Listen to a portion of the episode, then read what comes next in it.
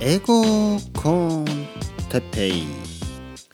英語学習者の皆さんをいつも応援するポッドキャスト。今日は教科書の使い方について。はい皆さんこんにちは。英語コンテッペイの時間ですね。えー、初めてね、えー、たまたまこのポッドキャストを、えー、聞いてしまった。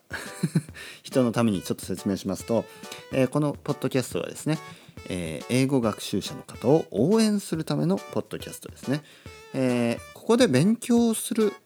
ためのポッドキャストではないですね。英語僕はここでは基本的に英語を話しません。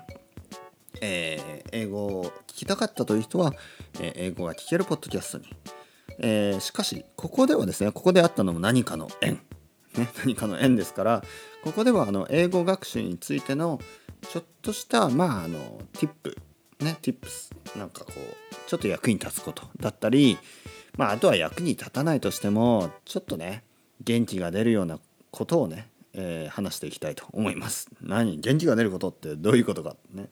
まああのちょっと疲れた時の箸休み箸休めというかまあちょっとあの英語の勉強ばっかり飽きますよね。えー、そういう時に英語の勉強はもう英語は今日聞きたくないけどちょっとね英語についての話とか聞けるといいなと思っている人とかねまあ英語なんて勉強したことないけど、えー、まあ、これをきっかけにねちょっとやる気が出てくれたらいいなと、まあ、そういうポッドキャストがあってもいいんじゃないのか、ね、そういうつもりで始めましたからよろしくお願いします。えー、以前からこのポッドキャストを聞いてくれている人はあのいつもありがとうございます。というわけで、えー、それこれまでですね前回までのポッドキャストでは、えー、僕はスペインにいましたね。そして、えー、実は今はもうあのスペインのバルセロナから日本に戻ってきて実は2ヶ月が経ちます、ね、2ヶ月。早いですね。え、2ヶ月。この2ヶ月の間に何をしていたかというと、まあ、こんな興味がない人もいるかもしれないですけどまあまあお聞きあれということで、え、戻ってきまして、え、携帯電話もないところから出発しましてもう今ではですね、えー、ゆっくりと吉祥寺で 生活をしております。吉祥寺で、えー、まああのすごいねいいエリアに住むことができました。まあ、吉祥寺はねよくなんか住みたい街ナンバーワンとかねまあ実はナンバー3とかなんですけどしかもその中でもはっきり言ってほとんどの何？その母数が足りないアンケートなのでほとんどの人がこう答えてないわけですよね。だからそんなところで住みたい街とか言われても困るよっていう声もね聞こえてくるのは、まあ、その通りだと、ね、僕も思います。というわけで別に住みたい街でも何でもなく、まあ、ただ単になんか若い人があの特にこの立川方面からあの何？あの人が集まる、まあ、ハブハブの駅ですから、まあまあ、人が多いなんかこう楽しめる街ではあるんですけどそれは池袋とか新宿とか、まあ、そういう、まあ、下北沢もね神奈川の方から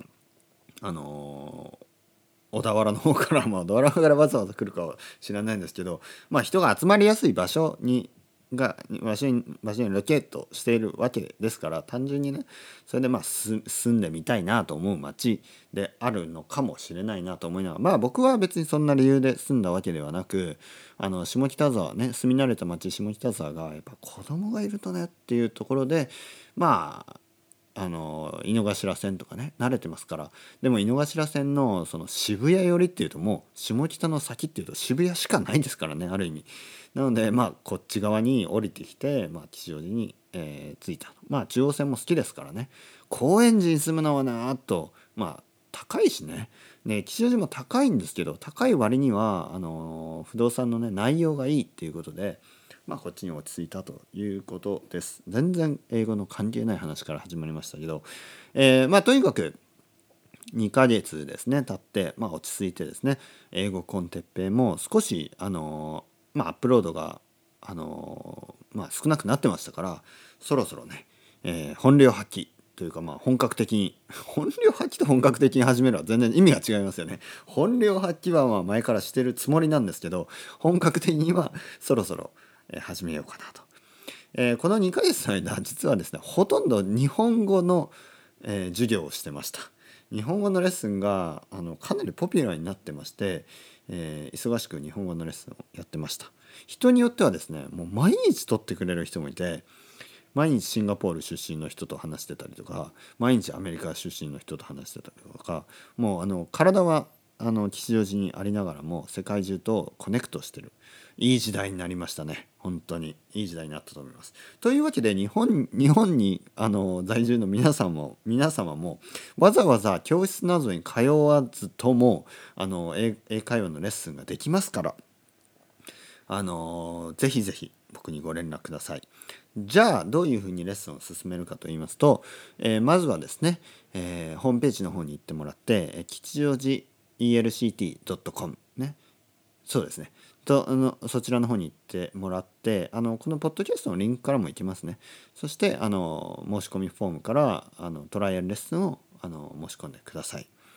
あのわざわざね吉祥寺に来てもらう必要は一切ございません。むしろあのオンラインの方推奨してますからオンラインで、えーレッスンを受けてください。でレッスンとか言ってもね自分で言うのもあれですけどあまりねもう堅苦しく考えないでほしいですね。もう単純に まず「あはじめましてあありがとうございます」ああポッドキャストからありがとうございます」聞いてもらってね。えーでもあの田中さんじゃあ今日はねあの最初のレッスンですから田中さんがね今まであの英会話のなんか行ったことありますか？とかどどのくらいやってますか？とかああまだ全然忘れてしまいましたよね。高校生以来ああ大学生以来ね。そうです。分かります。分かりじゃあ少しずつですね。リハビリということで始めさせていただければいいいいなと思いますがみたいなね。まあそういう感じで本当に今すごい生々しい本当にそんな感じで始めますからよろしくお願いします。でですね、えっと、教科書教科書の使い方。でやっぱりビギナーねビギナーの方はやっぱり教科書しかもねビギナーって言っても日本人のビギナーの方は一応その義務教育とかで英語をやってるんですけどその教科書はあの現在進行形とか過去形家庭法とかねなんかいろいろ大過去？わけわかんないあの日本語のね、えー漢字が並んでなんか英語の勉強しているつもりが中国語の勉強してるような気にもなるぐらいの漢字の量に負けますよね。現に僕も過去完了形とか過去し過去完了進行完了形とかなんかいろいろあってもうなんかあのストリートファイター2のなんか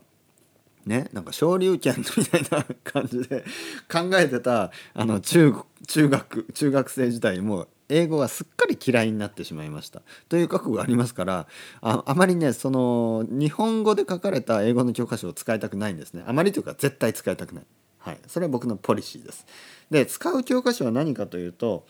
えー、と Grammar in Use シリーズですねイギリスの Cambridge University Press Press から出てます、えー教科書ですね全て英語で書かれてます。えー、立ちの悪いことにと言ったら失礼ですがあのそれにも日本語バージョンが出てます。ね、紀ノ国屋とかで買えるもう Amazon でも買えるんですけど日本語バージョンこれがあのまああのビックリマンカードでいうロッチのごとく間違ってますから 間違ってるっていうかあの僕はおすすめしないのでロッチは買わないでください。ロッテでね行きましょう。ということで別に全然あのロッチロッチもロッチロッチはロッチでいいんですけど、まあ、知らない人がいいいいいた場合ちょっと説明させていただくとビックリマンカードってありましたね昔。僕は子供の時ですけど。そしてそれのあのガチャガチャバージョンでロッチっていうなぜかロッチという会社が会社？がやっているあのカードがあってそれは偽物扱いされてたんですね。ということで何かの偽物扱いされたものをロッチみたいにねそういうそうやってあのなんか例文を表す癖があの80年代前半生まれもしくは70年代後半生まれね昭和でいうと50何年生まれの人たちはあのやってしまいがちですけど逆に分かりにくくなるというね。ちょっとあのそういうあ本末転倒の例文になってしまいました。というわけでまああの English Grammar in Use ですね。これのあの英語版英語だけで書かれてたもの書かれているもの。これにしてください。ね、まああのもちろんトライアルレッスンを受けていただいた方にはあの限定でとかじゃなくてトライアルレッスンを受けていただいた方には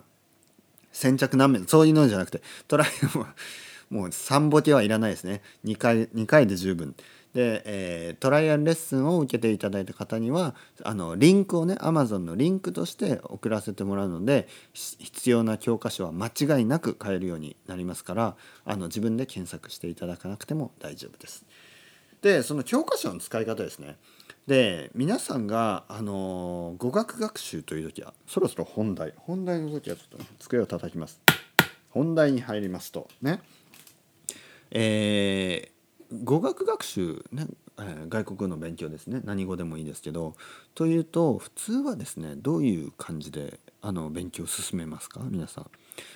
まあ普通に考えると教科書買いますよね。TOEIC の勉強だったりあの文法の勉強だったりとにかく書店に行って教科書を買買いますよね。書店だったりアマゾンでね。買いますよね。そして教科書をまず開いて勉強しますよね。はい。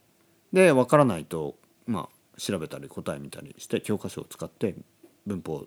の勉強を進めますよね。ボキャブラリーでもまあ教科書を使ってねねねね。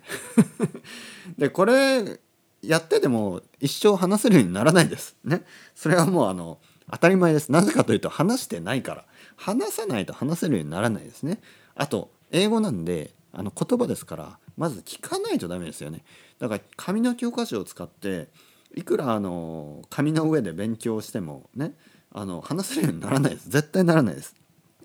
じゃあ話してればいいのか話すだけすればいいのかというといや話してくださいって言われても頭に入ってないものはやっぱ出てこないし聞いたことないものは出てこないですよね。だからやっぱりそれはそれでまあ無理ゲーというやつであのまあできないですよね。じゃあどうすればいいか。はい。ここはですねやっぱりそのバランスですよね。バランス。そしてコンビネーションですよね。だからやっぱりあの英語を話せるようになるためにはねあの話す聞くあの何、え、読む書くねいろんな方向からあの攻めるのが一番ですよね。で、え、どういう攻め方がいいのかというとまずはやっぱり話すを入れてみるといいと思います。ね、話す。うん。まあここで言ってるのはあのその辺の外国人を捕まえていきなり1時間あの勝手に話しはめるそういうことではないそれはあの失礼だし多分その人観光客ですからあの皆さんとなんか英語の勉強してる皆さんの英語の勉強に付き合わされるよりはね、とっとと清水寺とか寺回りしたいだろうし東京にいる場合は鬼塚タイガーとかであの限定のあのシューズとか買ってあのどんどんなんかああもう限られた時間を買い物に使いたいと思うんですね。だからあのそっとしてあげてください。たまたまハブとかにいたとしても多分あの なんかその勉強にはね毎週毎週使え使われても多分困るような人たちだと思いますから多分ねハブで飲んでる人って半分ぐらいは英会話学校の先生です。だからもうねあの授業終わって帰りに一杯飲んでるとこでまた授業はしたくないと思うんですよね。だからやっぱそういうそういうねあの外国人の使い方みたいなのをなんかあの提案しているあのたちの悪い雑誌とかもありますけど僕はとかブログとかね。あまりその鵜呑みにしない方がいいと思います。はっきり言って嫌われますね。僕はそうやって嫌われる日本人をたくさん作りたくないですからあのそういうことはお勧めしないです。で英会話カフェみたいなのありますよね。あれはあれで、まあ、使い方によってはいいと思います。ただですねあのここもあの分かってほしいのが結構ですねあの話が合わない。ね話が合わないそして先生の士気が低いまあいろいろなことがありまして結構話が続かないとか話してもなんか表面的で結構楽しくなかったみたいな話を聞きます。なのでですねあの外国人の先生でもよしよしあるのでやっぱりいい先生いい外国人の先生は僕は本当にいいと思います。でもやっぱりあの良し悪しね、えー、ピンキリですから先生の指揮指揮ですよ。性格のことを言ってるわけではない。性格はみんなあのいい悪いはもちろんあると思うけど性格を全,、ね、全否定とか全賛成とかしようがないんで。でもやっぱ指揮ですね。モチベーションの低い高いはあのかなりあります。かなりある。なぜかというとやっぱり外国人の先生ってあの英語を教えに来てる人ってすごい少なくてとりあえず日本に滞在したいあの手段として英会話教師と英会話教師を選んでいるだけなのでかなり士気が低いです。本当はフォトグラファーやりたいとか本当は別のことをやりたい人があの仕方なくやってることがもう99%ですね。と言い過ぎか95%ですね5%ぐらいが一生英語の先生やりたいって言ってるような人いやもっと少ないかもしれない本当に冗談抜きで英語の先生ってあの僕たちが思うほどあのそれをやりたいと思ってるネイティブって少ないんですよね。本当に。考えるほど多くないです。思うほど多くないですね。考えるほど多くないです。なので結構ね生徒としても、うん、楽しめない。先生が楽しんでないってことは生徒も楽しめない。ね。というわけで楽しめないというそのもっと深い意味でですよ、